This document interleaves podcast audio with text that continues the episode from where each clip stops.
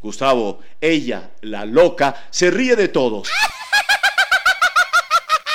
Empuja el cachaco, le quita el sombrero, le arranca a las mujeres las pestañas postizas, pega los flacos a las paredes, derrama el café, reseca la jeta, despeina las palmeras, desordena la tolerancia de las olas, desplaza los granos de arena mientras corre de un lugar a otro, burlándose de todos porque ella, la loca, está de visita para esta época del año en su propio carnaval.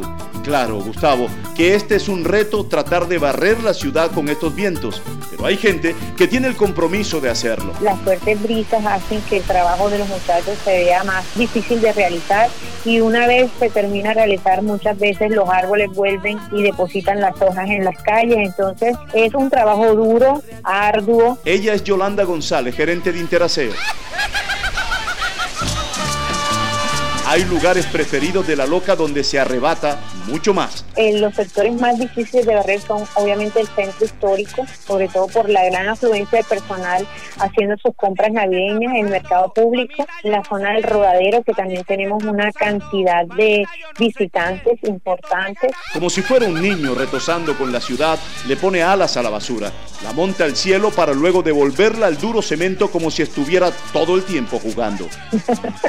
Tienes toda la razón. Es un poco complejo determinar, pero ya nosotros llevamos más de 25 años haciendo la operación en Santa Marta y durante esta época para nosotros no es nuevo que se acrecientan las brisas.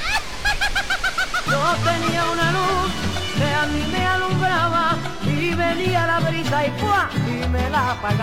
La loca, Gustavo, sigue riéndose. En las noches despeina los techos de las humildes viviendas en los barrios de la ciudad. En la madrugada, como ladrón, arrebata la ropa de la gente guindada en los patios de sus casas. Y en la mañana se divierte tumbando cachacos a tutiplén en el centro histórico, que no saben que aquí en Santa Marta, para esta época del año, anda una loca suelta. Yo tenía una luz que a mí me alumbraba y